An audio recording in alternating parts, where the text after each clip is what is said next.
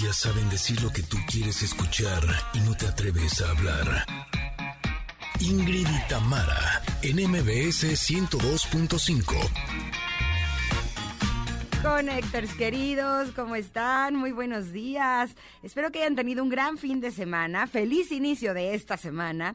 Y yo les quiero preguntar, si ustedes sienten que en el tema del amor a uno mismo están como cojeando, no se pueden perder la plática con nuestra coach Carla Lara, que nos dirá cómo desarrollar los cinco autos del amor propio. Autocuidado, autoconocimiento, autoconcepto, autoconfianza y uno más. Ay, uno más. Uno más, ya verán. Quiero saber, quiero saber, Connectors, ¿cómo les da? ¿Cómo les va? Más bien, ¿cómo les da? No, ¿cómo les va? Buen inicio de semana, feliz lunes.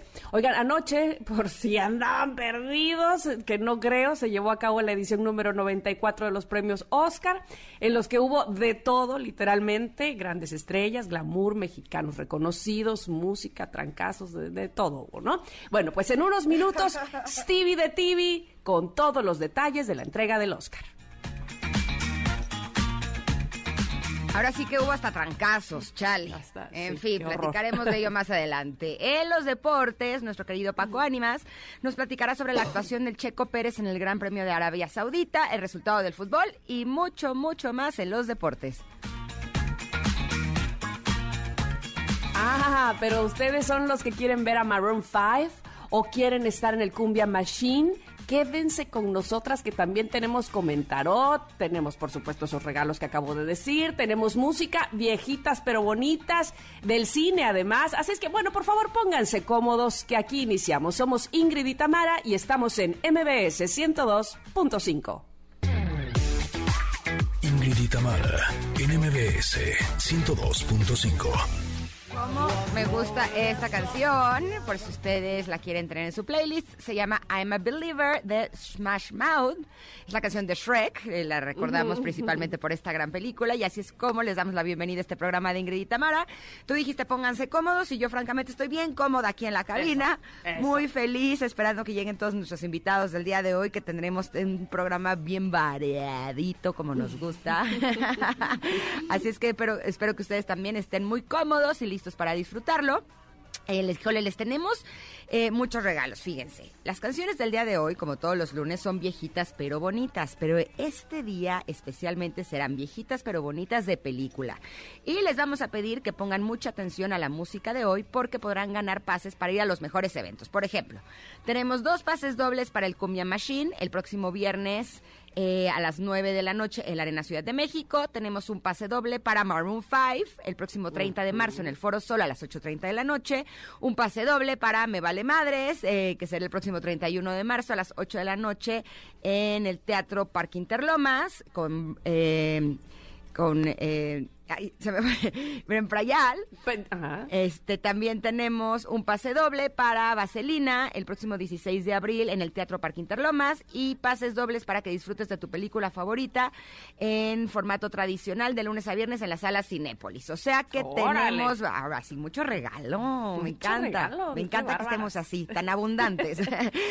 Por eso saludamos con mucho gusto a la gente linda que nos está sintonizando a través del 102.5 aquí en la Ciudad de México, pero también saludamos con mucho gusto a Córdoba, que nos sintonizan en FM Globo 102.1, también por supuesto que a Comitán, que están a través de EXA 95.7. Muchos besos mm, a Mazatlán, que nos sintonizan en EXA 89.7 y por supuesto que también a Tapachula, un abrazo enorme, que están en EXA 91.5. Y por supuesto que a todas las personas que están en sus casas, en el home office, en el transporte público, en sus autos y a los que nos sintonizan a través del podcast, los abrazamos con mucho cariño. ¿Tú cómo estás, Mitam? ¿Cómo te fue el fin?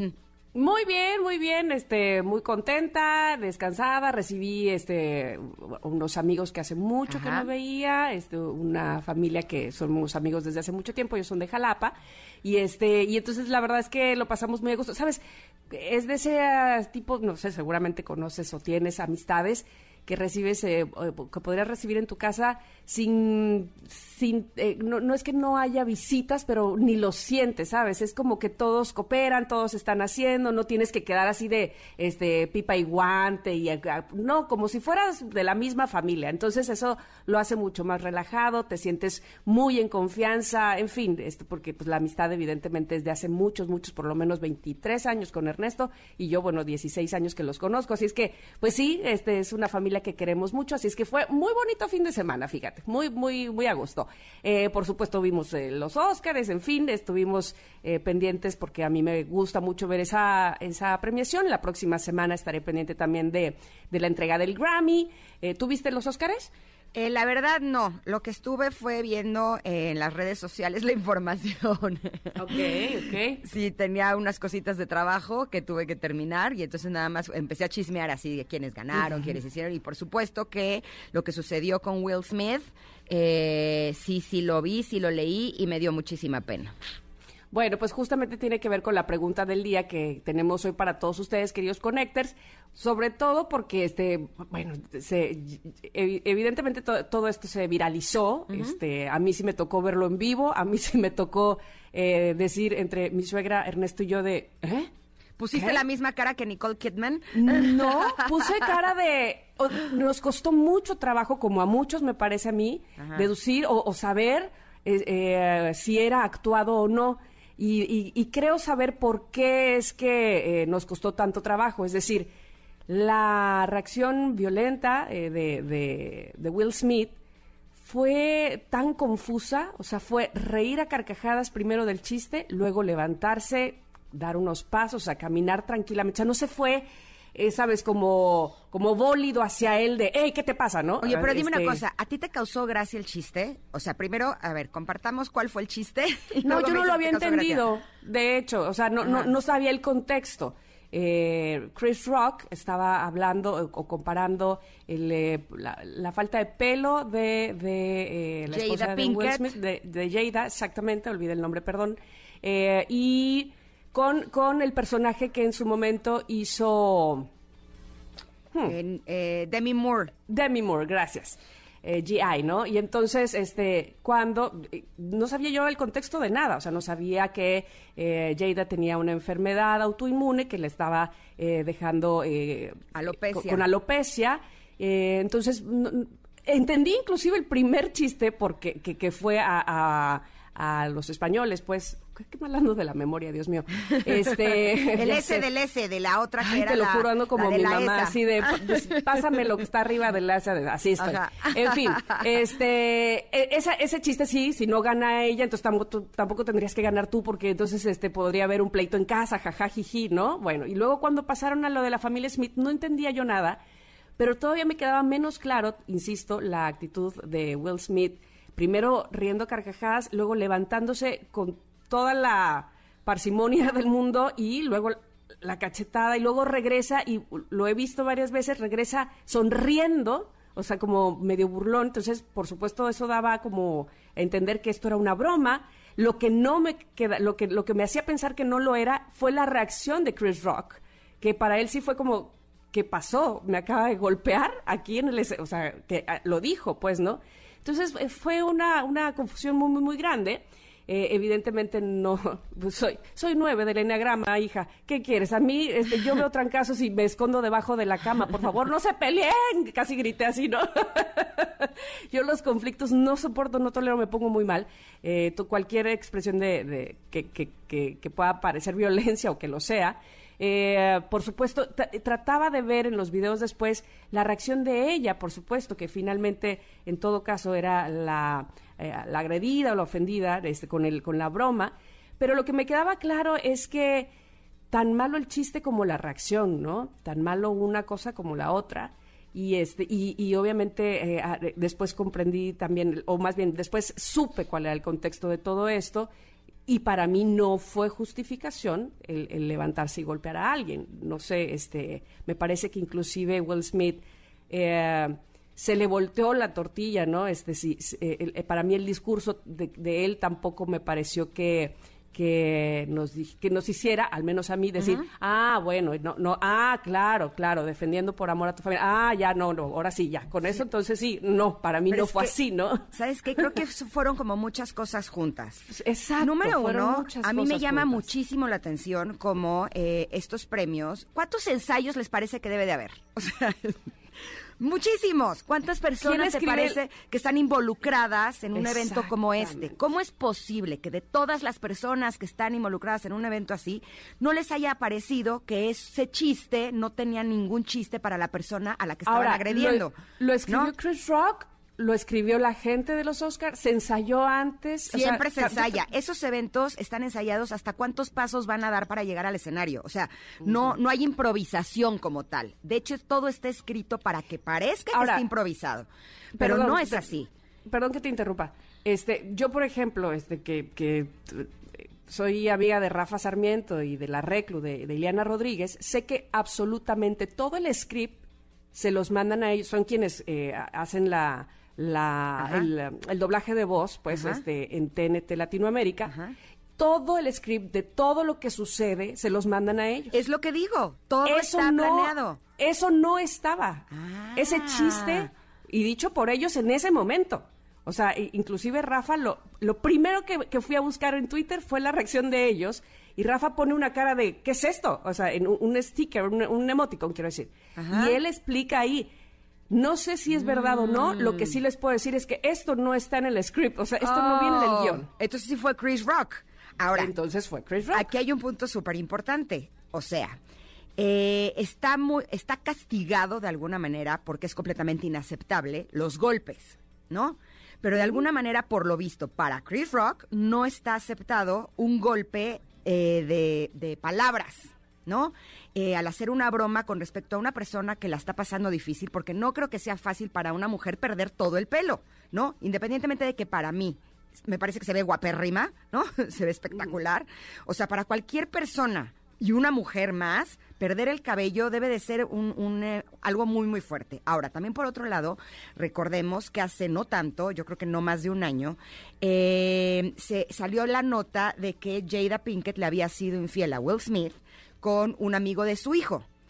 O sea, yo que eh, hace no tanto eh, me difamaron eh, y, y, comentaron o hablaron sobre una supuesta infidelidad que había yo tenido 17 años atrás, el hate en redes sociales fue brutal. O sea, yo no te puedo explicar la magnitud que fue. Y soy Ingrid Coronado, no soy Will Smith, ¿no? O sea, me imagino que ellos han estado pasando por situaciones muy difíciles. O sea, el salir adelante después de una infidelidad, más el hate de un personaje de esa magnitud, yo creo que sí debe de estar muy sensible. Y ojo, no estoy justificando lo que hizo, porque yo creo que los golpes no se justifican jamás pero sí puedo entender el enojo que tiene. Y a todos nos ha pasado que sí tenemos ganas no solamente de darle una cachetada a alguien, de golpearlo y de agarrarlo a patadas, ¿no?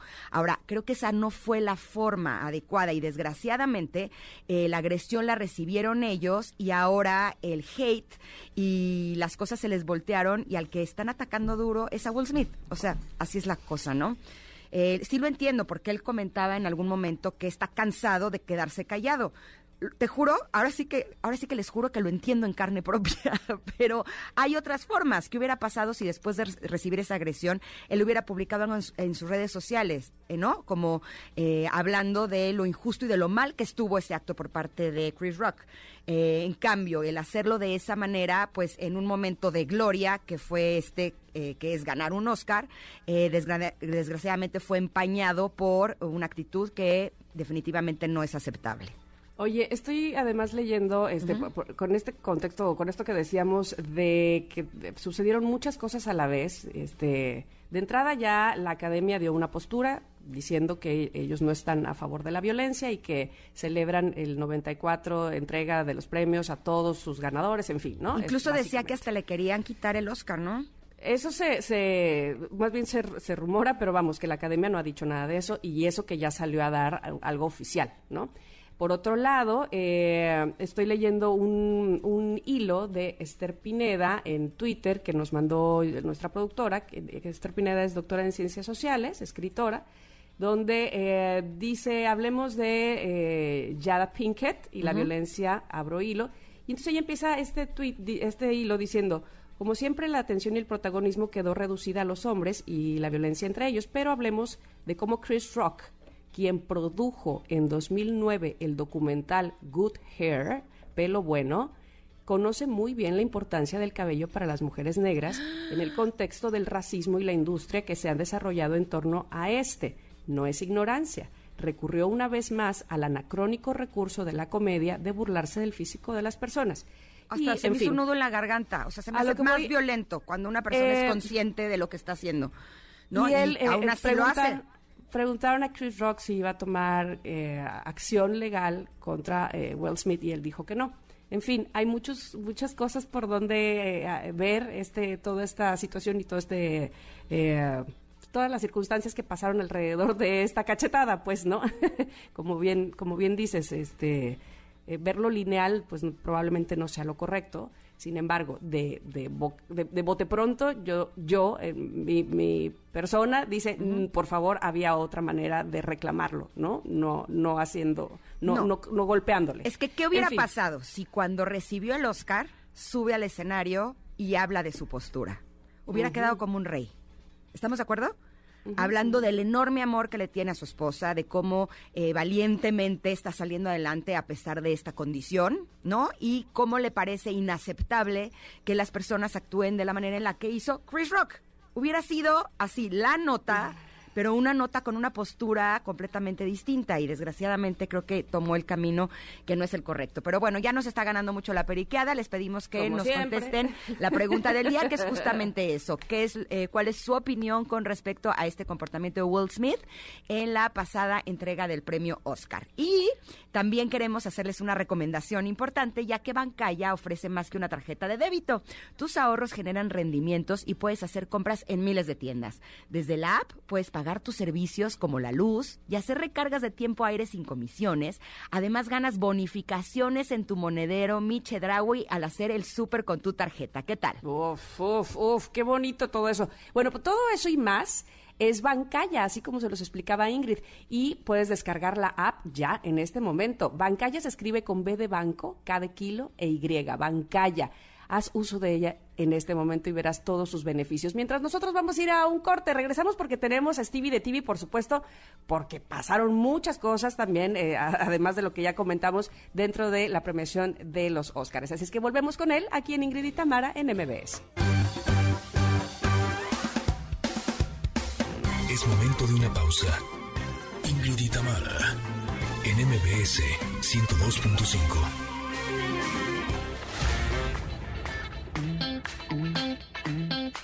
Tamara, en MBS 102.5. Continuamos. Estamos escuchando la canción que hace dos años ganó el premio Grammy a Mejor Canción, los American Music Awards a Mejor Canción y después de dos años se gana el Oscar a Mejor Canción, interpretada por Billie Eilish y por Phineas, bueno, este, compuesta por Phineas, el hermano de Billie, y que anoche recibieron en la 94 entrega del premio Oscar, por supuesto, la estatuilla. Stevie de TV, bienvenido, ¿cómo estás? Hola, hola, qué gusto, lunes, qué lunes tan hermoso porque estoy empezando la semana con ustedes.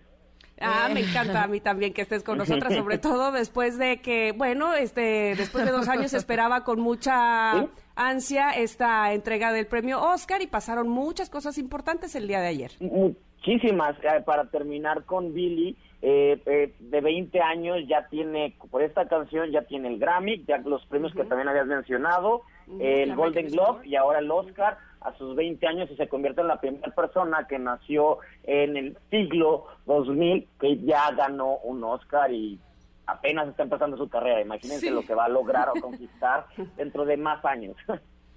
No, Ah, bueno. impresionante. No, es impresionante. Ahora, a mí honestamente no sé si es como demasiado, eh, no es mi hit. ¿Tú crees que sí era la merecedora de ganarse esta estatuilla, Stevie?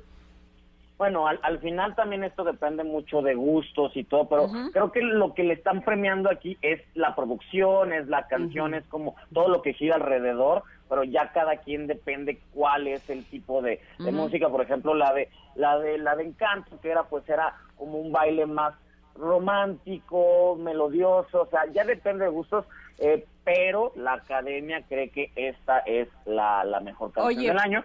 Yo, yo, Ah. yo, por ejemplo, esta no la tengo en mi lista de, de, de- en mi lista para escucharla, yo no la tengo, así que Yo tampoco. ca- cada Pero dicen- depende, pues, Eh, eh, escuchaba yo ayer la crítica, este, como que nadie estaba en contra de que Billie Eilish hubiera ganado, eh, esta- o sea, nadie criticaba fuertemente, porque decían, esta, esta melodía, esta canción es muy James Bond, o sea, como que de verdad es- le encontraron totalmente el estilo al, al, al obscuro y al enigmático que puede ser la- las películas de James Bond, que por cierto cumplieron 60 años desde que salió la primera, así es que como que todo el mundo quedó, eh, ¿no? Órale, va. Exactamente, sí, tal cual creo que entendieron perfecto cuál era cuál era el tono y de todas las de todos los premios esto fue el que menos queja hubo al respecto. Exacto. Eh, Co- Coda se llevó tres de los tres, estaba nominada a tres premios y se llevó los tres, que es mejor eh, guion adaptado, es mejor actor para Troy Kostur, que se convierte en el primer hombre eh, sordo en ganar un, un Oscar. No es la primera persona porque Marley Matley ya lo había ganado en el 87 y justamente ella interpre- interpreta a la esposa de él en la película, así que está bonito y se lleva mejor película, son tres, Dune se lleva seis premios, pero nadie está hablando del Oscar, todos están hablando de Will Smith. Sí, eso es un poco eh, triste, ¿no? Porque finalmente Exacto. ha quitado protagonismo a los ganadores. Ahora, no sé si a ustedes les pasó, pero cuando empecé a ver que Dune se estaba llevando todo, dije, va a ganar mejor película. Y de pronto, no, Coda, ¿qué? Me dio un gusto enorme porque la verdad, ver a nuestro Eugenio Derbez en el escenario ganando la estatuilla más importante de estos premios, híjole, yo sentí un orgullo así que se me sale el corazón, porque eso sí lo vi. Me pareció maravilloso el hecho de que, de alguna manera, México, ¿no?, esté logrando cosas tan importantes. ¿Ustedes cómo lo vieron?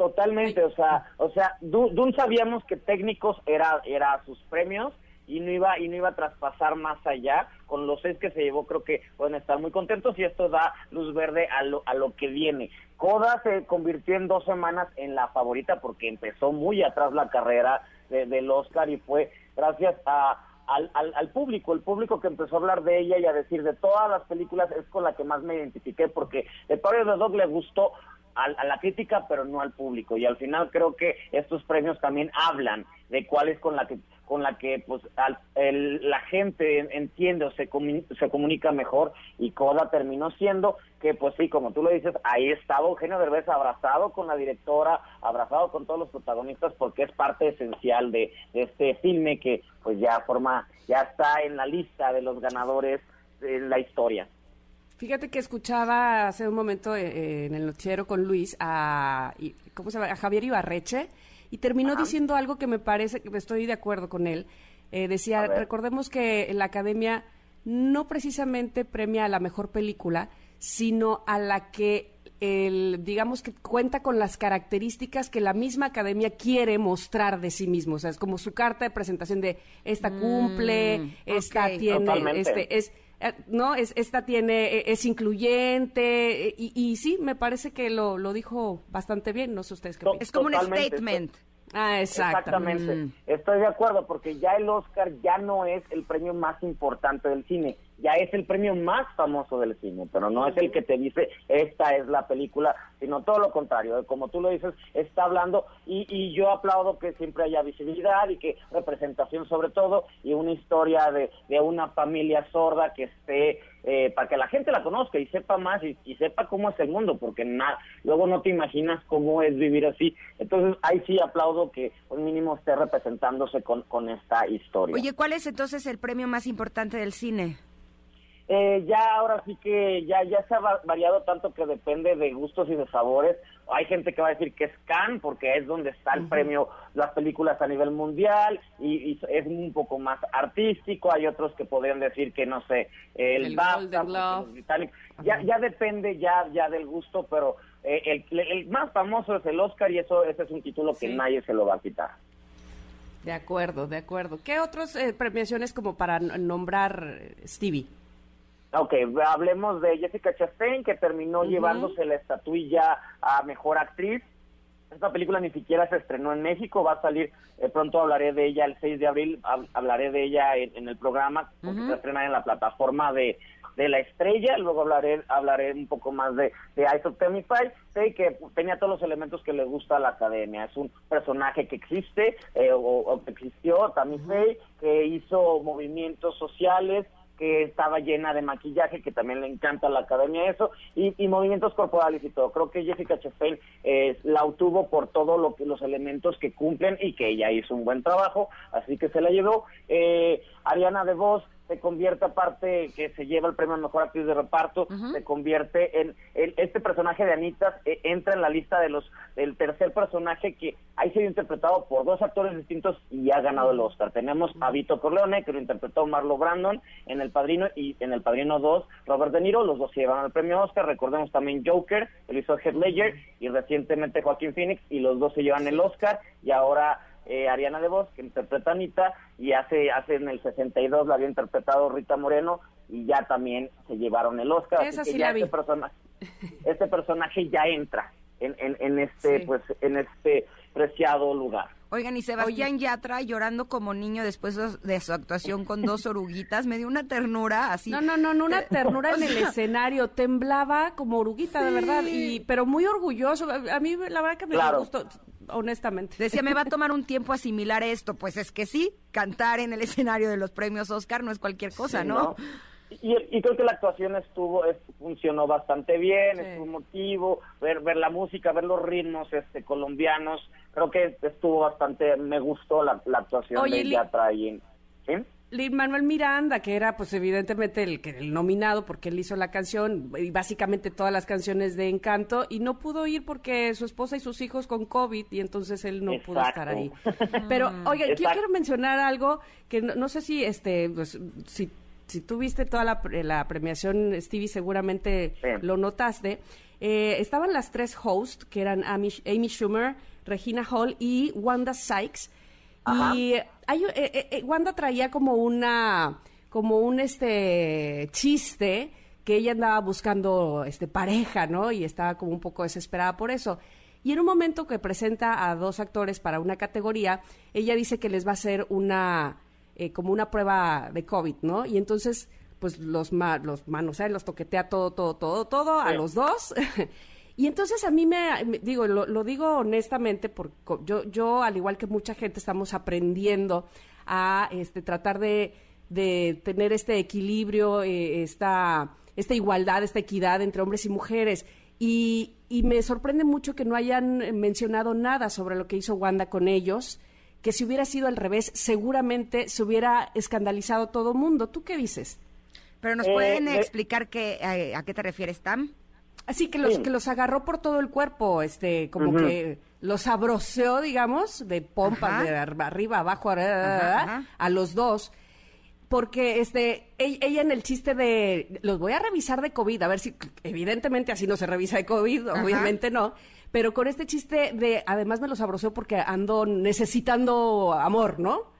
Si, si, si hubiera sido un hombre el, que hubiera dicho, ay, la, este, pues estoy necesitando novia, les voy a hacer una prueba de COVID no, y las voy a bueno, lo hubieran entonces, acabado. Por, entonces, ¿por qué no es parejo el asunto? De acuerdo. Eh, de hecho, sí se está comentando mucho que las hosts no, no se pasaron, que de hecho la, la, la, ceremonia tuvo chistes fuera de tono, que quisieron ser eh, a, abusar de cierta manera con estos chistes medios picantes y que no funcionó, tanto están mencionando este, que, que en, en efecto, pues no, no es, un momento para estar aplaudiéndole al acoso, a estar este estos comportamientos que al final pues incomodan no nada más al, presentador o al actor que estaba ahí sino al público. Igual manera Amy Schumer hizo un, un, chiste que no gustó en el que estaba Christine Dunn sentada y la quita porque le dice que, es una una eh, rellena asientos exactamente, rellena asientos, ese es el chiste y se pone a platicar con el esposo al cual no le gustó el chiste y le dice, oye, es que ella no es, es mi esposa y como que no funcionó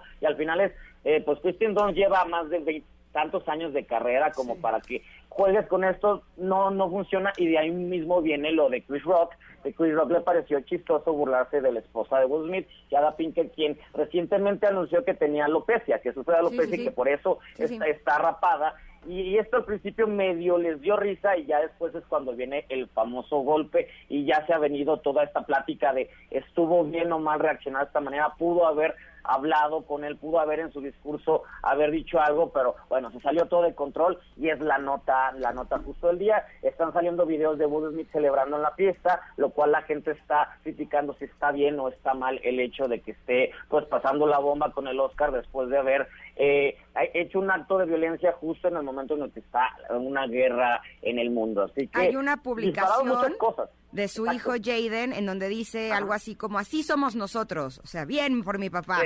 O sea, no. Sí, sí, sí la vi. A ver, no. la vi, pero bueno, el, el, hijo es adolescente y, ya... Puedes entender comportamientos adolescentes, pero no puedes entender comportamientos adolescentes de un papá, ¿no? Y menos de la talla de Exactamente, exactamente. Y sobre todo que, que me, da un poquito de pesar esto que sucede con Will Smith, porque al final, o se lo merezca o no el premio, es el actor, uno de los actores más, eh, más este, taquilleros, más queridos, que quieras o no, este, la gente lo quiere, cae bien porque él se entre, encargado de que su carrera siempre esté llena como de buena buena onda, no hay nadie que hable mal de él y ahora mm. cuando por fin se lo dan suceda este momento que le que él mismo se buscó, es decir, exacto, exacto, él se lo buscó. Él empañó su momento de gloria. porque además, eh, insisto, la, justificación, de manera personal, hablar de eh, todo esto es por el amor que tengo a, mi familia, híjole. o sea, todavía me queda de ver más, ¿no? De por amor le di un guamazo a este hombre. ¿Sabes qué? Había una publicación que ayer me llamó mucho la atención que decía algo así como, a mí no me gustaría que mi pareja golpeara a alguien por defenderme a mí. Y yo estoy totalmente de acuerdo. O sea, yo sí me pasó cuando yo era adolescente, que tenía un novio, eh, y de pronto un cuate me empezó a tirar la onda y ese novio lo golpeó y se golpearon y fue uno de los momentos más desagradables de mi vida. O sea, no me sentí honrada en lo absoluto, ¿sabes? O sea, fue así de los dos bye. O sea, porque pues, no me pareció que estaba bien. Compartir. Muchas gracias por compartir esto y es que justamente, o sea, el lado de, de hay gente que está diciendo que lo hizo muy bien, que qué bueno que existen caballeros, pero creo que este no es un momento, esto no es caballerosidad y no era la manera y sobre todo a nivel mundial que mucha gente esté viendo y que diga, ah, este actor tan cool hace esto, entonces yo también tengo justificación para hacerlo. Es un ejemplo, ¿no? Todo el discurso, sí, exacto. Bueno, pues este seguimos aprendiendo, no cabe duda. Yo en lo personal así me siento, por eso mencionaba también lo de Wanda Sykes, porque sí me, llama la atención este todo este discurso que hemos traído, que hemos ido aprendiendo de eh, equidad, y entonces por qué este, a nosotras se nos juzga así, pero luego de repente lo veo al revés y digo, hmm, no está no está tan padre que entonces nosotras sí podamos hacerlo y no nos diga, ajá, vamos, entonces ¿cuál es la equidad? Ahora, nada más para terminar, eh, me gustó que una persona, no me acuerdo, o sea, como un famoso le dijo a Will Smith, que cuando estás en un momento de gloria tan importante es cuando hay más riesgo que se te aparezca el diablo. Y sí, justo creo que es difícil manejar tanto los momentos difíciles como los momentos tan gloriosos. Anthony Hopkins. ¿Fue Anthony Hopkins? Fue, ajá, fue el que después... Podría ser, porque Anthony Hopkins es un caballero en todos los sentidos. O sea, realmente es un caballero porque la reina así lo ha nombrado.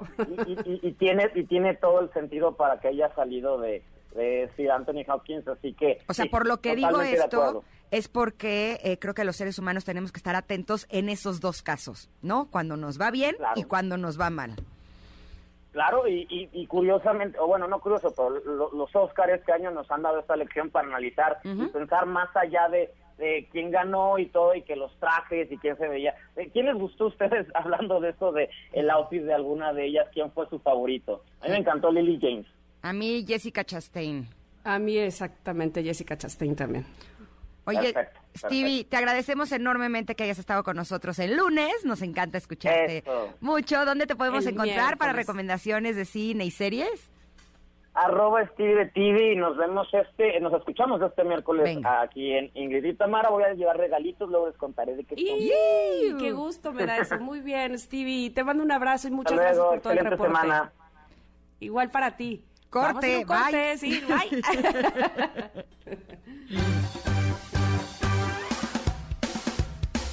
es momento de una pausa. Ingrid y Tamara, en MBS 102.5. Ingrid y Tamara, en MBS 102.5. Continuamos. Adrenalina y emoción deportiva con Paco Ánimas. Y sí, un fin de semana con mucha adrenalina.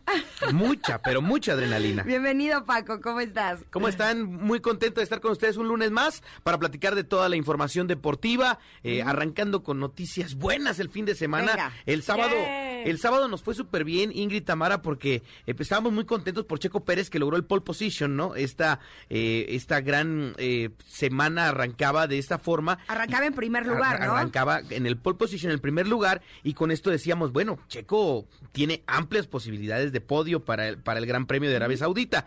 Tristemente, entre un error... eh, un error de cálculo de, de Red Bull, porque no calculan bien el tema de los neumáticos de Checo, tuvo que hacer una parada en pits y le cuesta el podio y termina en cuarto lugar. Chale. Decía él, incluso al, al término de la carrera, en, en un tuit que, que redactaba en inglés, eh, entre otras cosas mencionaba que eh, pues son de esas que duelen mucho, ¿no? Porque se trabajó arduamente, porque se tuvo una oportunidad, pero que tristemente pues no se le dio eh, el tema del podio. Hizo una gran carrera, hay que decirlo, y bueno, termina por ganar Mar- Max Verstappen, ¿no? El- su compañero de equipo gana el Gran Premio de Arabia y bueno, Checo se queda con un sabor amargo de boca porque hizo un gran, una gran prueba y después una gran carrera que tristemente por un error ahí de cálculo, comunicación y demás terminó por ser eh, pues relegado al cuarto sitio. Pero bueno, ¿Y segundo y tercero?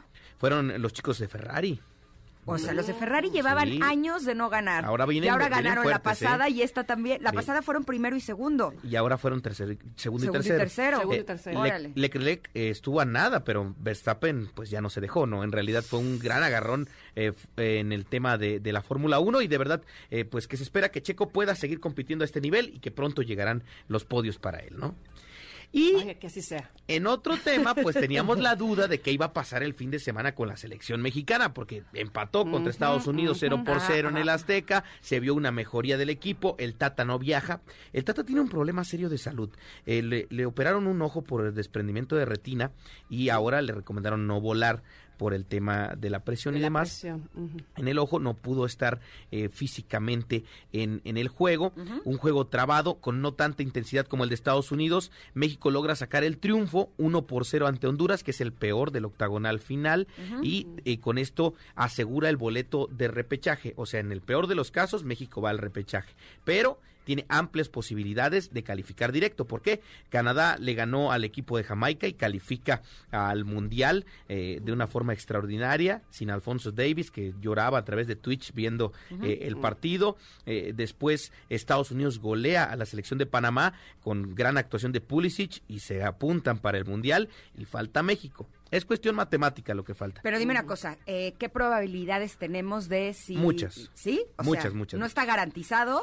No, o sea, no está ¿Qué garantizado. tendría que pasar para que no fuéramos? Para que no fuéramos un Ajá. escenario así muy complicado, Ajá. que México pierda con El Salvador y que Costa Rica golee en su último partido.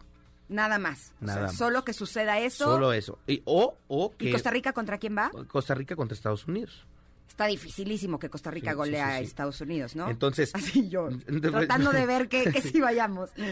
Sí, la verdad es que, bueno, ahora México empatando eh, en, el, en el Azteca está dentro. Empatando contra El Salvador. Sí, en el, en el- eh, empatando el, el fin de semana, eh, perdón, el próximo miércoles está dentro. Oye, es que después de lo que pasó con Italia, sí, sí andamos aterrados un poco en casa, la verdad. Caramba, sí, sí, sí. O sea, la Es esposa que- de mi papá es italiana y el que esté fuera del mundial, o sea, te juro que sí, le hemos pasado muy mal. Y es que los, los Por segunda vez. Exactamente, bien lo dices Tamara, segunda vez y además las últimas participaciones en los mundiales de Italia después del campeonato del 2006 han sido dos primeras rondas Sí. Y bueno, ahora este tema de la segunda eliminación, que por cierto, atención a todos los seguidores del fútbol, eh, déjenle de preguntar a Cristiano Ronaldo si este va a ser su último mundial, ya contestó molesto la última vez, ¿eh? Pero es que por edad sí, ¿no? ¿Qué crees? Que justo ahí fue donde dijo.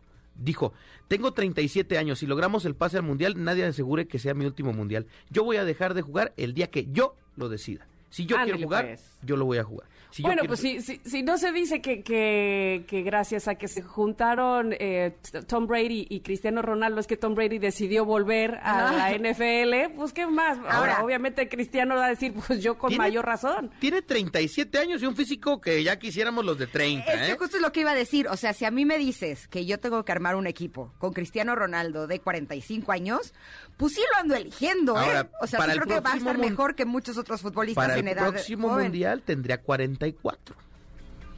O sea, no, no, no es cierto, 41. Tendría 41. Sí. el próximo mundial. Ah, tienes razón, 41. exageré, me fui dos mundiales adelante. Tendría 41, entonces 41. 41 y verlo aquí en el Azteca, ¿qué te parecería? Oye, yo tengo 48 y me siento, no, 47 y me No, siento no, como nueva. tampoco tú ya me estoy hasta aumentando la edad. No, no, pero, pero eh, físicamente está muy bien y de verdad yo sé de, de una fuente que leí que su hijo tiene el sueño de debutar y jugar con su papá.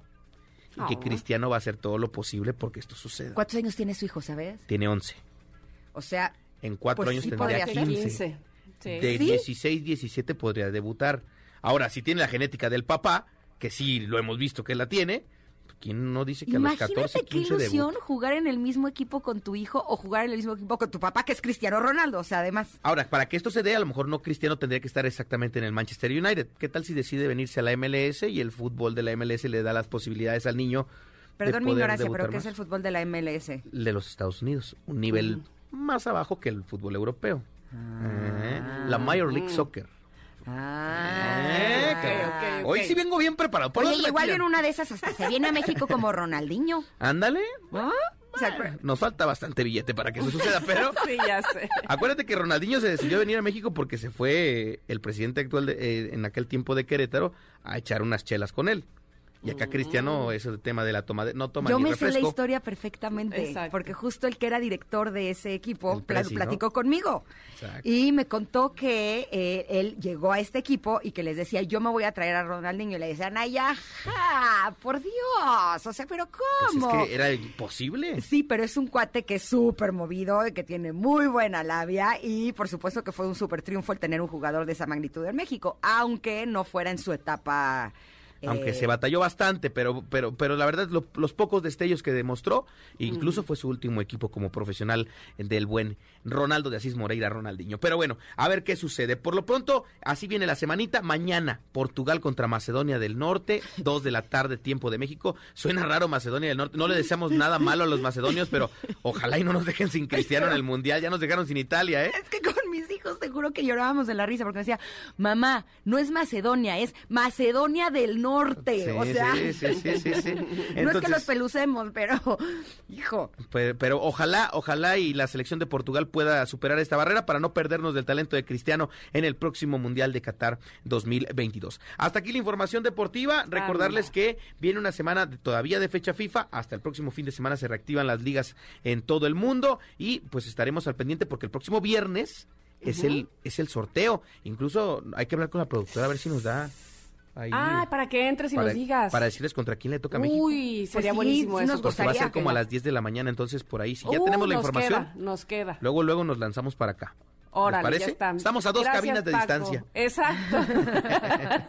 ¿Tus redes sociales, Paco? Arroba Paco Ánimas en Facebook, Twitter e Instagram. Si me quiere ver hacer ridiculeces en TikTok, Francisco Ánimas 4. Ay.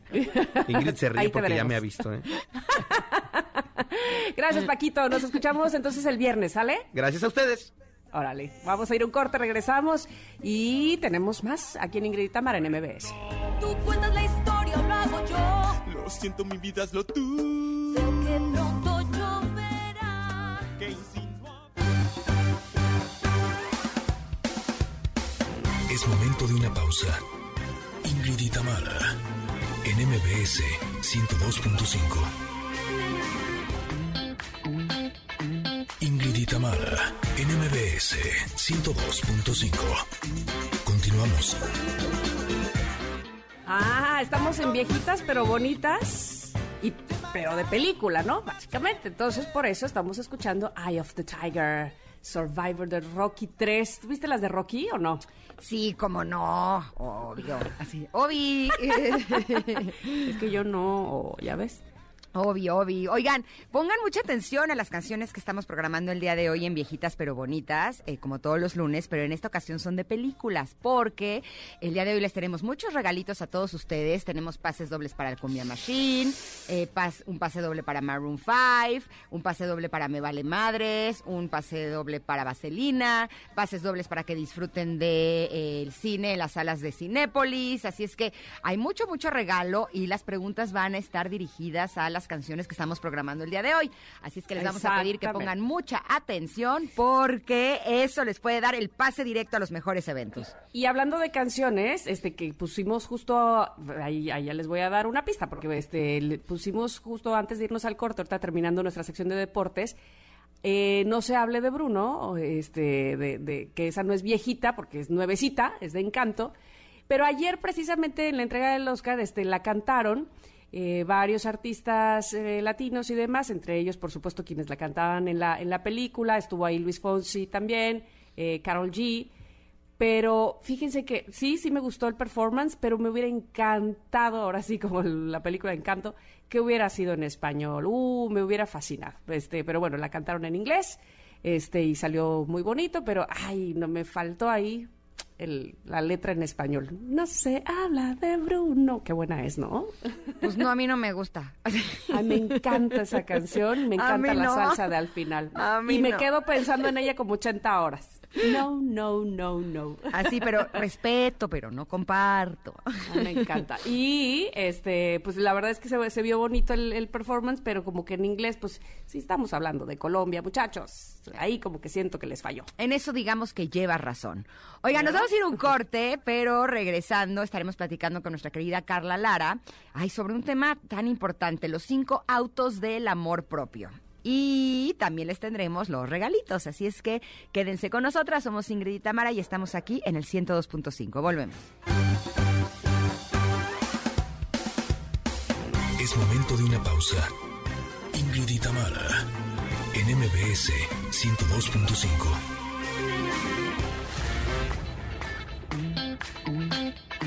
Ingrid en MBS 102.5. Continuamos. Connectors, en la primera hora del programa tuvimos el reporte de todo lo que pasó en los premios Oscar con Stevie de TV. Coda está nominada a tres premios y se llevó los tres, que es mejor eh, guion adaptado, es mejor actor para Troy Kotsur, que se convierte en el primer hombre eh, sordo en ganar un, un Oscar. No es la primera persona porque Marley Matley ya lo había ganado en el 87 y justamente ella interpre- interpreta a la esposa de él en la película, así que está bonito y se lleva mejor película, son tres, Dune se lleva seis premios, Y más adelante nuestra coach Carla Lara nos tiene los cinco autos del amor propio. Además les tenemos regalitos, así es que espero que estén tomando nota de las canciones de películas, ¿eh? Somos Ingrid y Tamara y estamos aquí en MBS.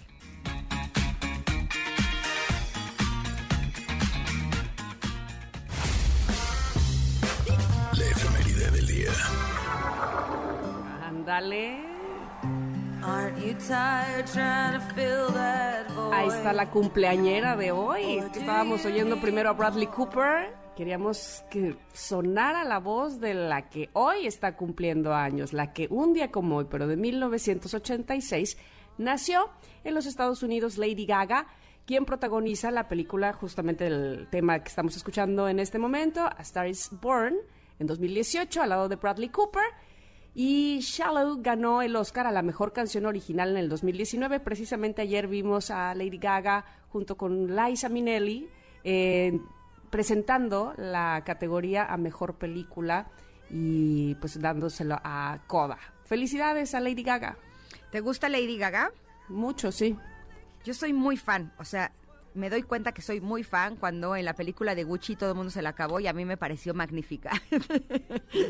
A mí ahí no me gustó, pero sí me, me gusta mucho como Por artista, eso te digo, yo sí ya es de muy fan. O sea, lo que sea que ella haga, a mí me encanta. Así es que feliz cumpleaños. En otros nacimientos importantes, hoy cumple 86 años el escritor peruano Mario Vargas Llosa, Premio Nobel de Literatura del 2010. Y en aniversarios luctuosos, un día como hoy, pero de 1941, murió la escritora británica Virginia Woolf, una de las grandes figuras de la literatura y el feminismo. Ella se suicidó sumergiéndose en el río Aus, Aus, así se dice, está hasta encontrar la muerte.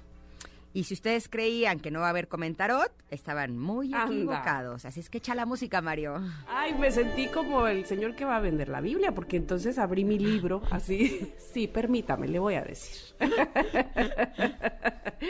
No, pero es eh, justamente el, eh, la frase que vamos a, de la que hablaremos el día de hoy, es de este libro que ya ha comentado Ingrid, que se llama Sabiduría del Alma. de Oprah Winfrey, pero que bueno, este tiene varias conversaciones con líderes espirituales del mundo. Y entonces vamos a hablar de lo que dijo Jack Canfield, que está muy, muy interesante. ¿Ya lo leíste, Ingrid? Fíjate. Sí, lo leí me a encantó. compartir. Además va muy ad hoc Sí. con lo que sucedió con, con Will Smith Sí. en el- los, los premios Oscar. Fíjate que sí, y lo abrí así de tran, a ver qué es esto, y mira lo que salió. Creo que el propósito de la vida es adquirir dominio sobre nuestras emociones. ¿Sí? Hola, hola, ¿cómo estás? Y sale hoy. Sí, nuestra economía, nuestras relaciones y nuestra conciencia por medio de la meditación y otras prácticas. Y no tiene que ver con las cosas materiales. Todo eso puede desaparecer, ¿sabes? La gente pierde su fortuna, su reputación. Los cónyuges atractivos fallecen o te dejan, pero nada puede quitarte aquello en lo que te has convertido mientras tanto. Nunca. Adquieres ese dominio durante el proceso de superar esos obstáculos que afrontas en tu vida. Creo que todos tenemos posibilidades ilimitadas de convertirnos en casi cualquier cosa que queramos porque no creo que se te haya dado un sueño a menos que seas capaz de cumplirlo. Tal vez sea necesario aprender unas cuantas cosas y recibir asesoramiento. Bueno, pues adelante.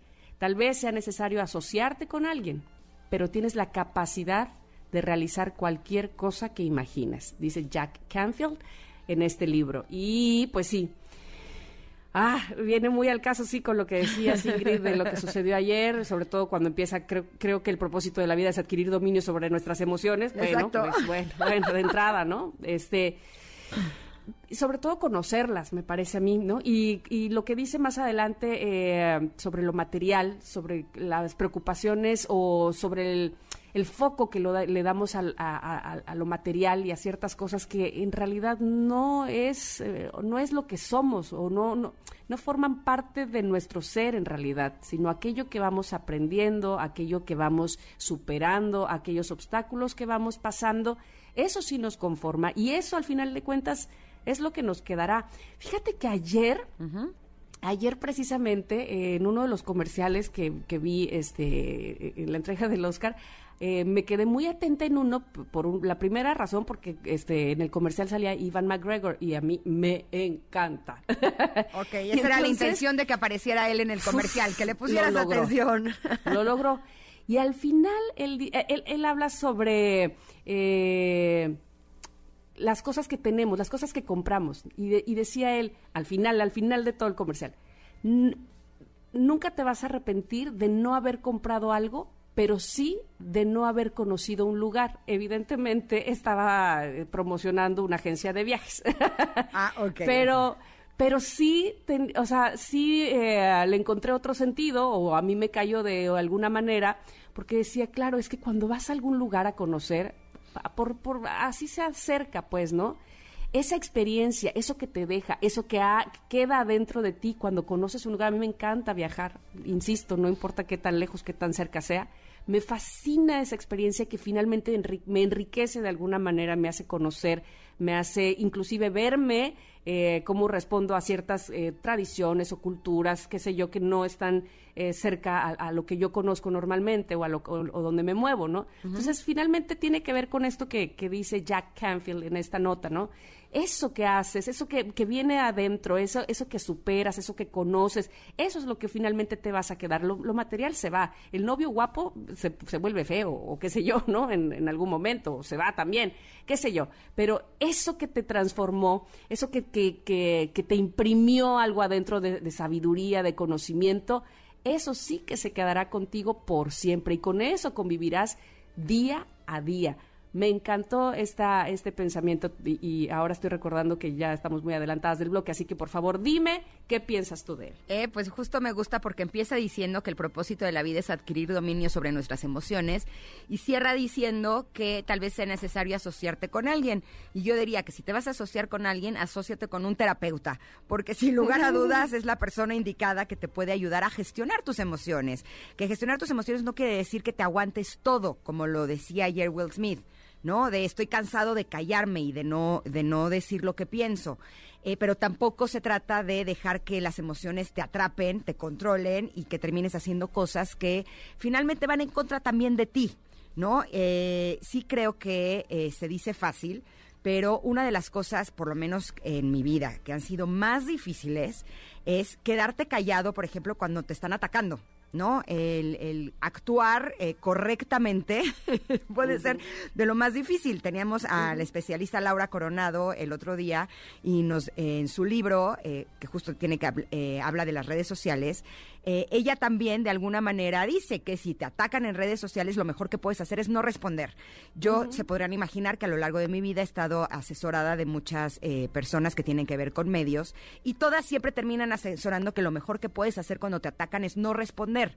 Lo que pasa es que se dice fácil, pero es sumamente difícil porque el primer impulso es primero decir la verdad, ¿no? Eh, porque generalmente cuando te atacan son cosas eh, con las que la gente está mintiendo. O incluso cuando en redes sociales la gente te dice cosas que y lo di- hace con la intención de herirte, lo primero que quieres es atacar a esa persona, ¿no? Justo en este libro de Laura Coronado eh, decía que en alguna ocasión al chicharito lo atacaron y él le contestó a la persona que lo atacó así de, ¿y tú qué me dices? Tú que no tienes vida, tú que, ¿no? O sea, como... Y evidentemente esto... Enganchóse. Exacto, y eso terminó afectándolo a él, porque precisamente no se trata de eso.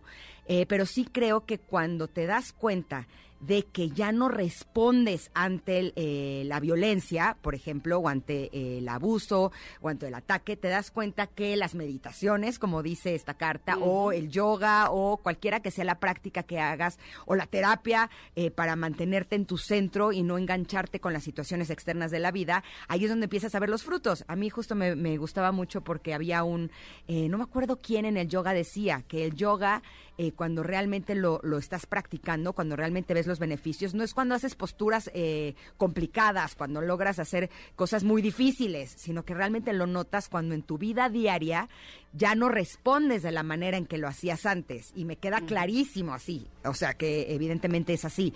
Entonces me gusta mucho que haya salido esta carta el día de hoy porque es otra forma de ver el mismo caso que está en este momento en boca de todos, ¿no? Así mismo es. Así es que bueno, si ustedes quieren eh, tener cerca esta, estas frases que, que- nos da este libro, este en específico que es de Jack Canfield, por favor entren a nuestro Twitter, que ahí lo estamos posteando, arroba Ingrid Tamara MBS, eh, léanlo, compártanlo, profundicen en él si así lo quieren hacer, que nos va a dar mucho gusto, además de todo, que nos compartan su opinión. Y nosotros vamos a ir a un corte, regresando, por supuesto que tenemos más para ustedes. Tenemos a nuestra coach, precisamente eh, Carla Lara, que nos va a hablar sobre los cinco autos del amor propio y ya me quiero subir a los cinco. Así es que por favor, vamos y venimos. Somos Ingrid y Tamara en MBS. Es momento de una pausa. Ingrid y Tamara, en MBS 102.5.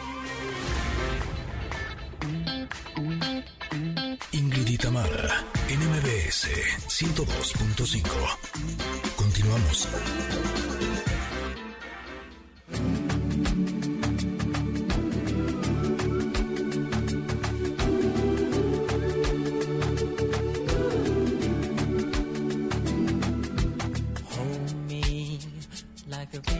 Jordan, and I will then say to thee, You are my friend.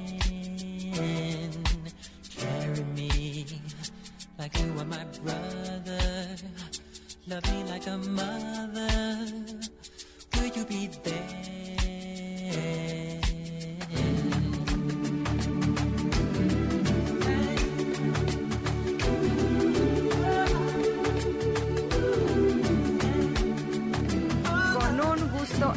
Enorme recibimos en este programa a nuestra querida coach Carla Lara, que nos tiene un tema sasasasazo, los cinco autos del amor propio. ¿Cómo estás, Carla? Buen día, bienvenida. Hola.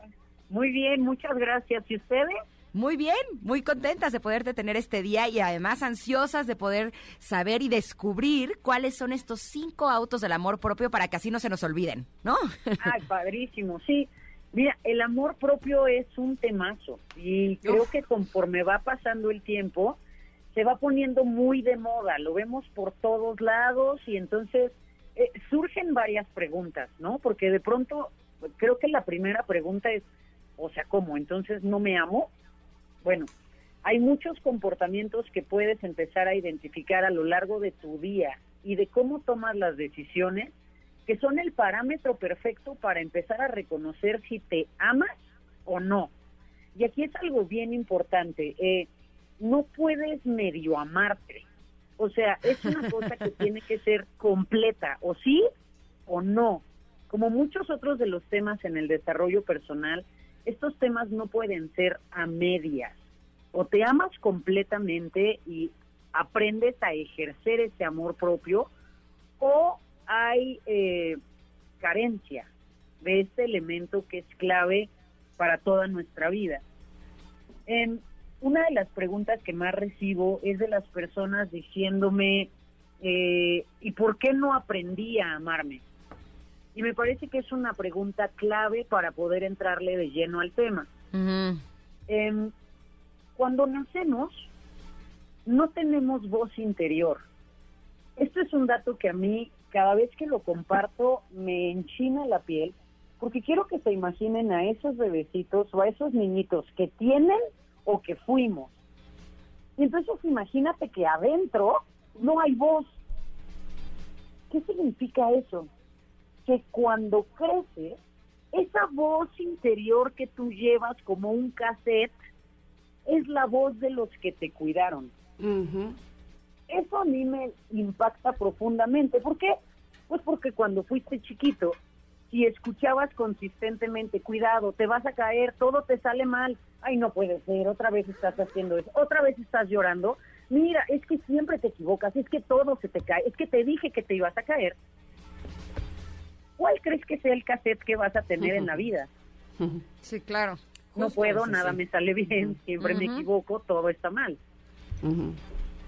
Y entonces, desde ahí es desde donde viene esta eh, dificultad en nuestra vida para poder relacionarnos con nosotros mismos. Ahora- Efectivamente, dime. Carla, a lo mejor no te dijeron todo eso, pero si no estaban cerca de ti, si no te escuchaban, si no eh, te dabas cuenta de que tus necesidades o tus gustos eran una prioridad en la familia, es otra forma de recibir esa información que no es con palabras, ¿no? Totalmente. Em, los niños sí, tenemos como una idea muy equivocada con respecto a cuál es la necesidad de los niños.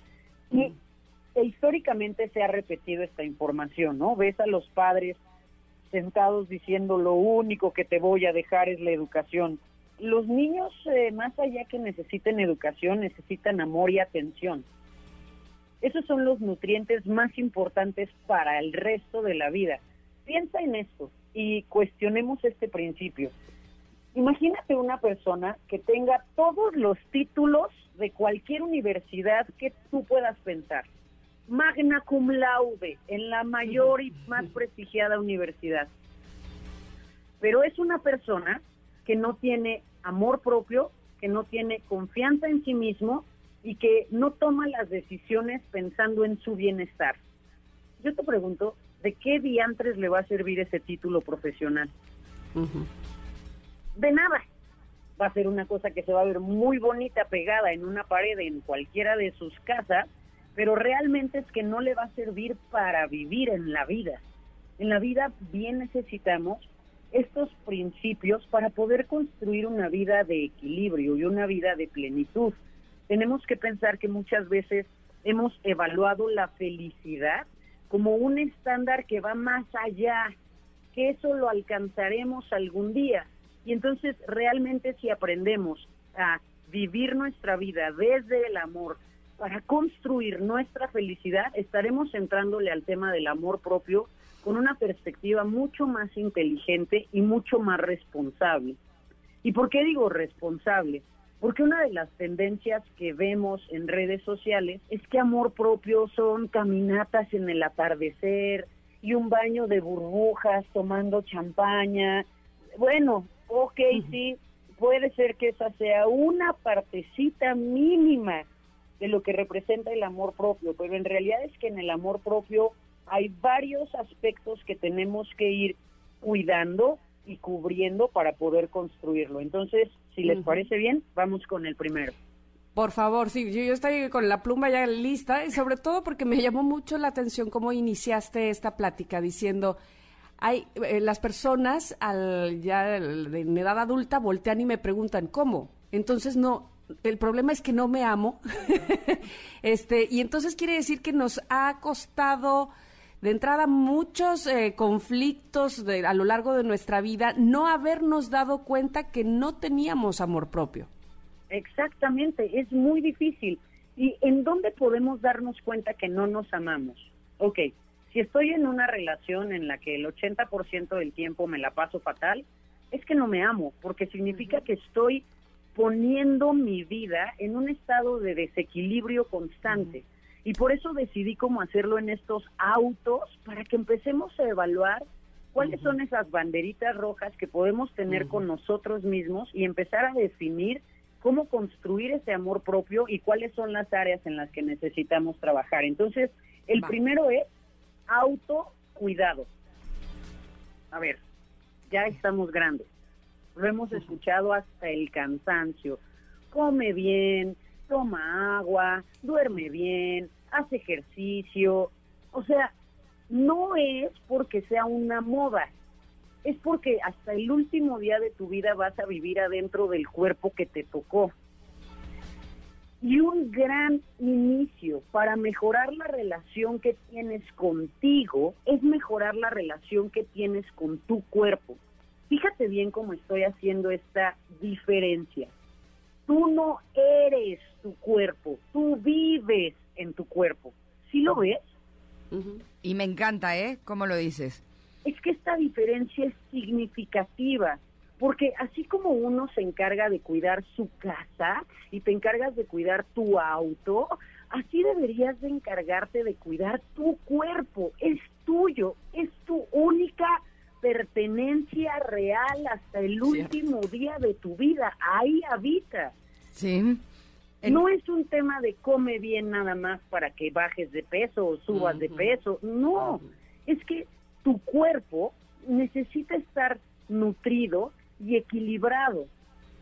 Cuando tú comes bien, tomas agua, haces ejercicio y duermes bien, tu cuerpo entra en un proceso que se llama homeostasis.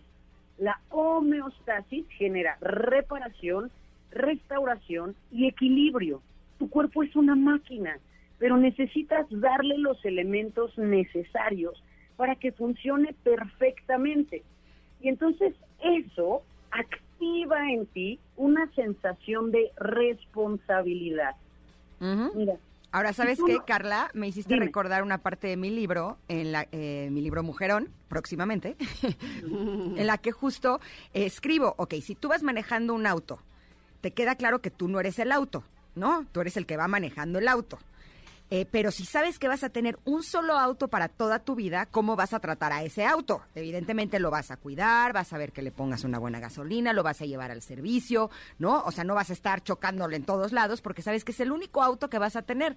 Y justo creo que muchas veces no somos conscientes de ello, tanto que no somos el auto, ¿no? Como que si solo vas a tener un solo auto, valdría la pena cuidarlo. Entonces, no solamente es alimentación, cuánto duermes, eh, qué tanta agua eh, tomas, eh, qué tanto ejercicio haces, sino qué tanto fumas, qué tanto bebes, te drogas, ¿no? Con quién te relacionas. ¿Qué lees? ¿Qué escuchas? Exacto, o sea, yo sí creo, eh, Carla, y corrígeme si no estoy en lo correcto, que cuidar a tu cuerpo tiene que ver con todo de lo que te rodeas y todo lo que dejas que entre a él y también la forma en la que te relacionas con él, o sea, qué tanto te inyectas, eh, qué tanto te operas, qué tanto te haces para verte de cierta manera. Cuando eres consciente de que tú no eres tu cuerpo, pero que sí vives en él, ya las cosas tienen una relevancia distinta, ya no es el me voy a inyectar para no tener arrugas, a lo mejor, ya es voy a cuidar mi cara, ¿no? Porque finalmente es parte de mi cuerpo y finalmente vivo en él y me conviene cuidarlo. Exactamente, todo surge desde la motivación por la cual lo estás haciendo. A ver, si tú estás en este concepto de autocuidado y entonces estás comiendo bien y estás haciendo ejercicio y duermes bien y estás tomando agua y de pronto vas al médico y te dice, oye, mira, aquí hay un, un ajuste que podemos hacer en tu alimentación y lo haces con la intención de que tu cuerpo esté más sano, más equilibrado, más fuerte, entonces es la estrategia correcta. Pero si lo haces desde este lugar de voy a hacer esto porque odio a mi cuerpo, odio cómo me veo, odio cómo me siento, entonces por definición ahí no hay amor. Y entonces necesitamos identificar bien cuál es la línea. Si estás haciendo las cosas porque amas a tu cuerpo, estás en la línea correcta. Si estás tomando cualquier decisión porque odias cómo se ve tu cuerpo, estás en el camino completamente equivocado. Sobre todo porque no importa qué tantas cosas te hagas, te vas a ver cómo te sientes.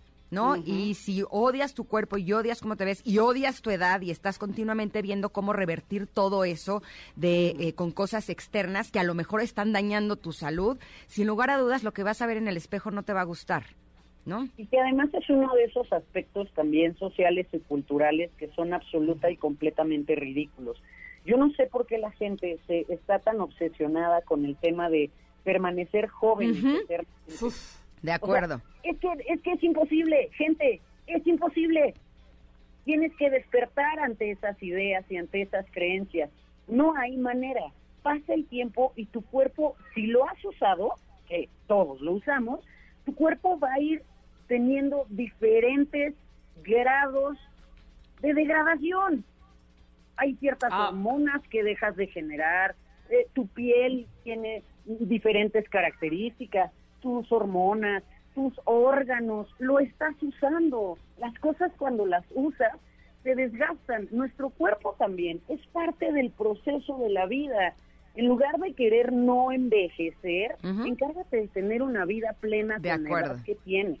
Sí, Ese sí. sería el primero. Sí, de ¿De acuerdísimo acuerdo? contigo, Sí. Carla. Sí, sí, sí. Y precisamente por eso es el autocuidado, para que como vas a envejecer, llegues a esa edad, este, digamos que de la mejor manera, ¿no? Con un carro, o diría Ingrid, con un auto, este, en perfectas condiciones para el tiempo que lo has usado. Y sabes qué es curioso, yo misma me veo reflejada que cuando era mucho más joven vivía viendo de qué demonios hacerme para verme mejor, ¿no? Y comparándote. Exacto, y ahora evidentemente mi piel no es la misma que cuando tenía 15, 20 años, pero a, a medida que he ido trabajando en mi amor propio, me gusta mucho más lo que veo en el espejo. Y sí, reconozco, antes no tenía celulitis y ahora sí tengo, pero aún así siento que mi cuerpo es más bello porque finalmente me gusta más quién soy yo y el tiempo que dedicaba y el dinero que gastaba en todas esas cosas externas, ahora lo dedico a leer, a hacer cosas que me gustan y sin lugar a dudas soy una persona mucho más feliz.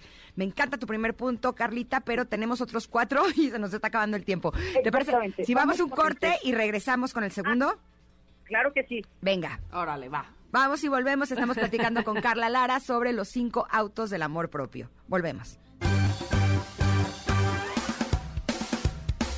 Es momento de una pausa. Ingrid y Tamara, en MBS 102.5.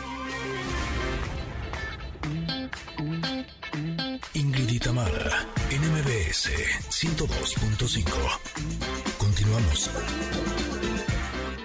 Janine, me diste en el centro de mi corazón. Te estaba yo diciendo que Ivan McGregor me encanta y zócale que me pones esta canción de Your Song, que es parte de la película Moulin Rouge, donde canta precisamente Ivan McGregor eh, a, a Nicole Kidman. Qué cosa, qué cosa. Creo que a partir de ahí me enamoré más. Me enamoro, me enamoro, me enamoro.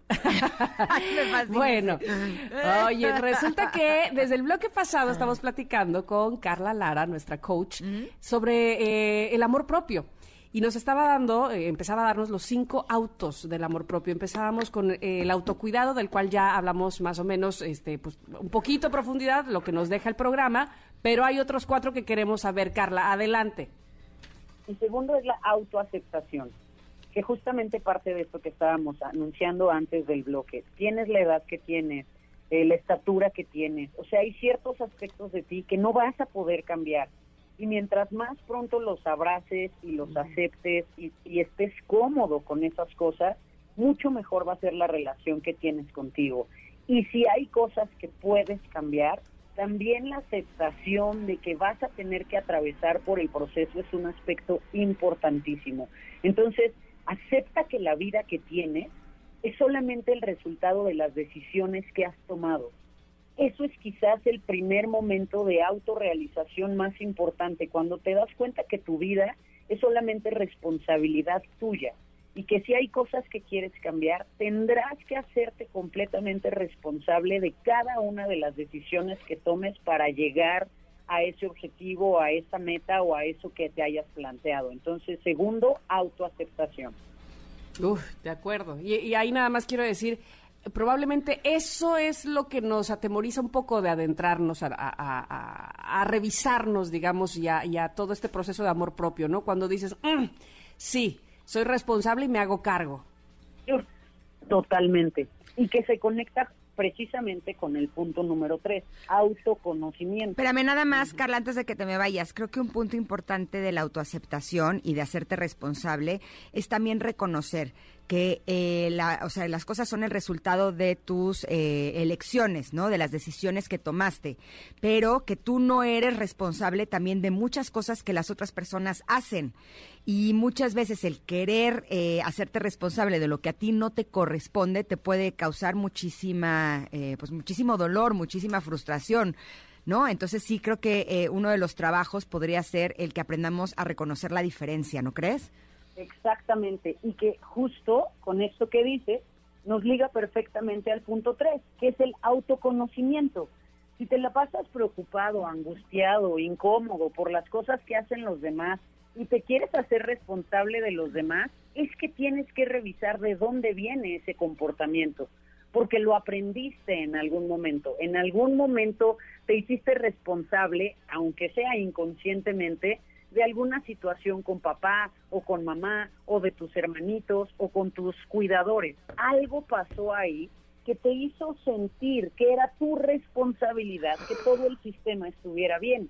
Y entonces vas a replicar esa estrategia el resto de tu vida hasta que descubras de dónde viene a través del autoconocimiento, te des cuenta de quién eres, de cuáles estrategias ya no necesitas en tu vida y empieces a adaptar estrategias que se adaptan a tu realidad, a tus objetivos, a quién eres hoy.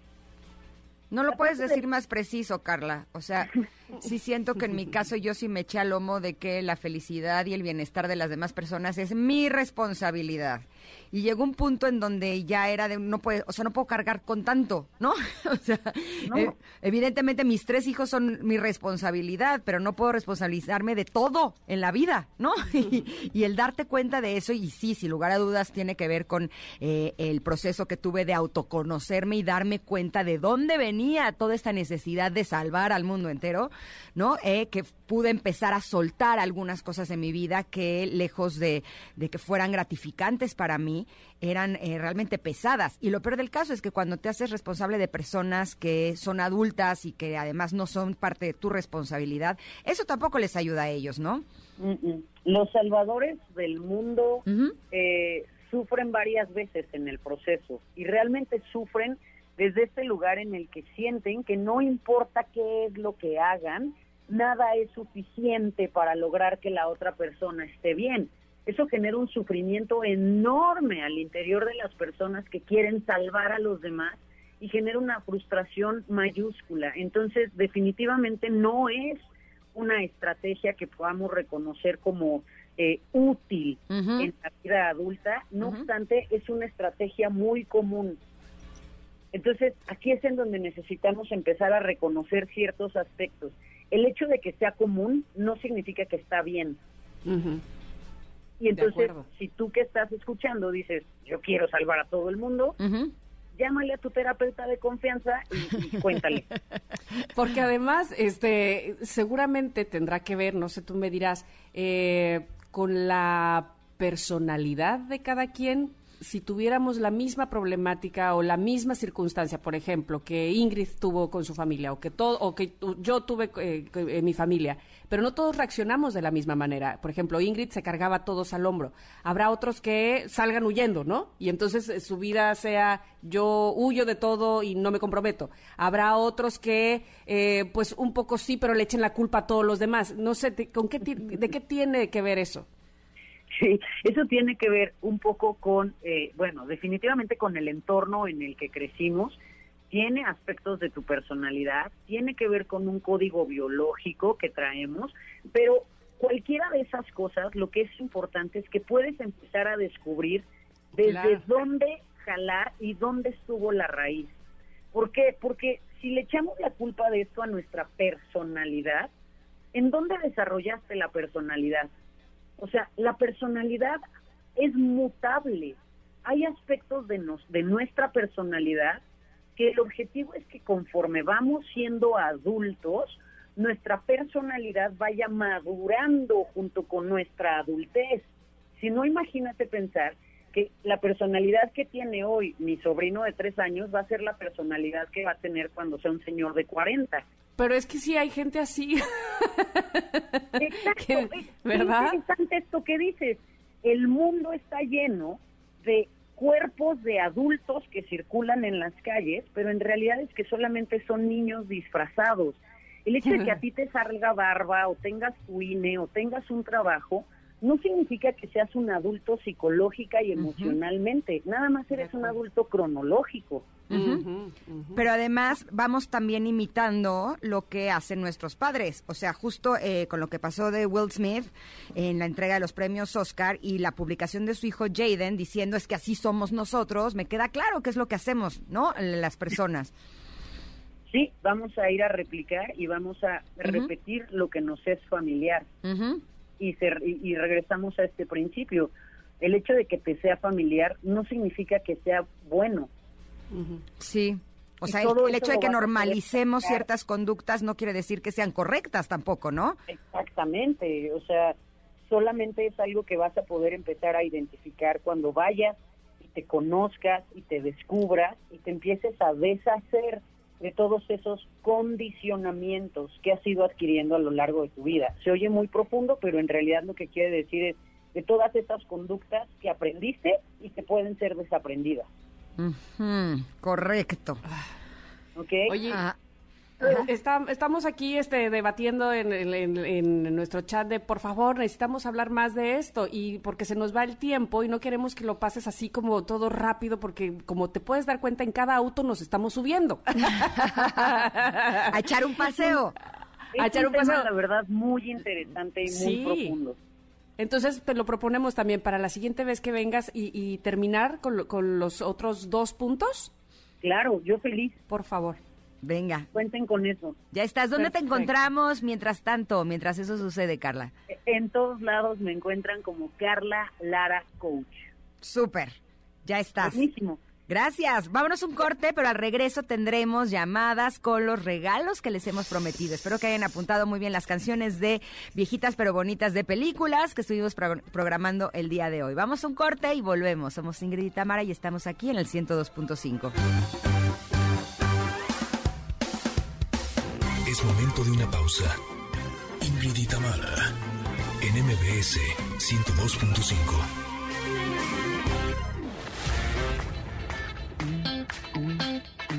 Ingrid y Tamara, en MBS 102.5. Continuamos. Atención, Connectors. Ahora sí vamos con los regalos. Así es que es momento de llamar al 55 51 66 1025.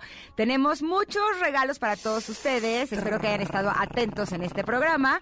Eh, tenemos boletos para Maroon 5, para el Cumbia Machine, para el show de Me Vale Madres, boletos para el cine. Así es que la primera llamada que entre aquí a cabina podrá elegir de cuál de estos boletos quiere y le haremos una pregunta de acuerdo a esos boletos que son los que desea, que tienen que ver con las canciones que hemos estado programando en este programa. O sea, aquí todo está conectado. Así es que recuerden que el teléfono es 55 51 66 1025 Connectors y la primera llamada que entre tendrá la oportunidad de elegir de qué boletos quiere para que sobre eso pueda empezar a participar. ¿Qué te parece, Anita? Ok, ¿Estamos me listas? encantó, me encantó. Y creo que, a ver, tenemos llamada ya. Bueno, bueno, bueno, bueno, bueno, bueno. ¿Sí quiere Bueno. hablar? Hola, ¿quién habla? Hola. Andrea. Andrea, ¿cómo estás? Bien, gracias, nerviosa. Sí, ya te escucho nerviosa. Tranquila, que aquí esto, esto va a salir muy bien. Nada más dinos, ¿para qué quieres boletos? ¿Para qué evento? ¿Para qué concierto? Tú dinos. Para Maroon 5. Me encanta. A mí me Te los encanta vas a ganar. también. Te los vas a ganar. Mira, Ingrid te, lo, te va a hacer ganar. ¿Cuál es la pregunta, Ingrid? Ahí te voy, ¿eh? Pon atención. Ok. La canción No se habla de Bruno ganó el Oscar a mejor tema de película en los premios Oscar. ¿Esto es cierto o falso? Falso. Muy bien. ¡Qué rápida! ¡Qué rápida ella! Muy bien. Ganó Billie Eilish. Muy bien. Felicidades. Ajá. ¿Con quién vas a ir? Eh, yo creo que con mi hermana. Ay, qué emoción, qué felicidad. Por favor, haznos saber cuando estés ahí, toma fotos, toma videos y este y, y, pues si puedes ponlo en Twitter para que nosotras muramos de envidia. Ay, sí. Felicidades, no vayas a colgar. Ok, gracias. A ti. Anda, Qué bonito, qué emoción. Me encanta porque estaba hasta así la sentí, la Sí. sentí. Todavía tenemos Ya. boletos de Cumbia Machine, el show Me Vale. Madres y boletos para el cine y tenemos otra llamada. Hola, hola. Hola, hola. ¿Cómo estás? ¿Cómo te llamas? Muy bien, me llamo Jorge. Hola, Jorge. ¿Estás listo para ganarte boletos? ¿De cuál de los espectáculos vas a elegir? Eh, quería el concierto de Maroon 5. No, en Maroon No, 5 ya se fueron. ganaron. ¿Quieres Eh, otro? Bueno, Cumbia sería de cumbia. Ah, Órale. Órale, Sí. pues, es- ¿estás listo, Jorge? Te voy a hacer una pregunta, ¿eh? Ok. Ok. Eh, újule, ok, ahí le va. El tema con el que abrimos el programa el día de hoy, I'm Believer, ¿de qué famosa película pertenece? Ahí te la van a poner de fondo. Mira, es una película para niños. Escucha. Y lo dijimos, además, comenzando este programa. ¿De quién? ¿De quién? De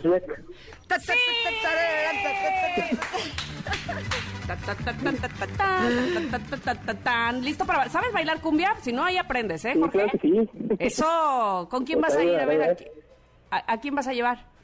A una amiga.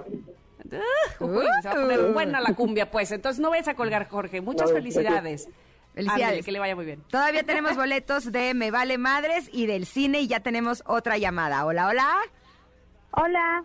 ¿Cómo estás? ¿Cómo te llamas? Hola, me llamo Sadie. Muy bien. Oye, bienvenida. A ver, ¿de qué vas a querer boletos? ¿De Me Vale Madres o del cine? De Me Vale Madrid. Ah, también tenemos otro de, de Cumbia Machine. Ah, sí, también. Cumbia Machín, por favor. Órale, órale, órale. Va. Está. ¿Estás lista para la pregunta? Sí. Venga, Tam. Ay, a ver, a ver, a ver, a ver, a ver. Bueno, ahí te va. ¿Quién canta originalmente la, el tema Your Song que pusimos aquí de la película Moulin Rouge? Te la vamos a poner de fondo. Este, y te voy a dar unas pistas por si no sabes, pero mira, ahorita te la voy a poner de fondo. Este, mm, ya Mario está listo. Ahí está, ahí está. How wonderful life, is. Now you're in the world. Mira, originalmente el cantante que escribió y canta esta canción ahora se ha vuelto muy popular entre los muy chavitos porque canta junto con Dua Lipa, una canción de él también. ¿Quién será? ¿Quién de quién estoy hablando? Maulin Rock. Moulin Rush, sí. Moulin Rouge es la película, sí, pero ¿quién de quién es la canción esta que estamos escuchando de fondo que se llama Your Song? Es inglés, se viste muy estrafalario, con unos lentes y unos sacos. Eh, bueno, es que según yo es de Alessandro y de Ewan. No. No. Cuan, cuan, cuan, cuan. Es que Evan McGregor sí la está cantando aquí, pero no es original de él. Y la pregunta es quién canta originalmente Your Song. Ay, lo Ah. siento, te mandamos un abrazo enorme. Esperamos tu llamada pronto, ¿va? Ok, gracias. A ti, bye. ¿Será que tendremos? Ah, no, ya no tenemos tiempo de otra llamada, pero en, eh, redes sociales, arroba Ingrid Tamara MBS, pongan mucha atención porque seguiremos regalando muchos pases para que vayan a disfrutar de los mejores conciertos. Nosotras ya nos vamos, nos escuchamos mañana. Que tengan lindo día, bye. Ingrid y Tamara te esperan en la siguiente emisión, MBS 102.5.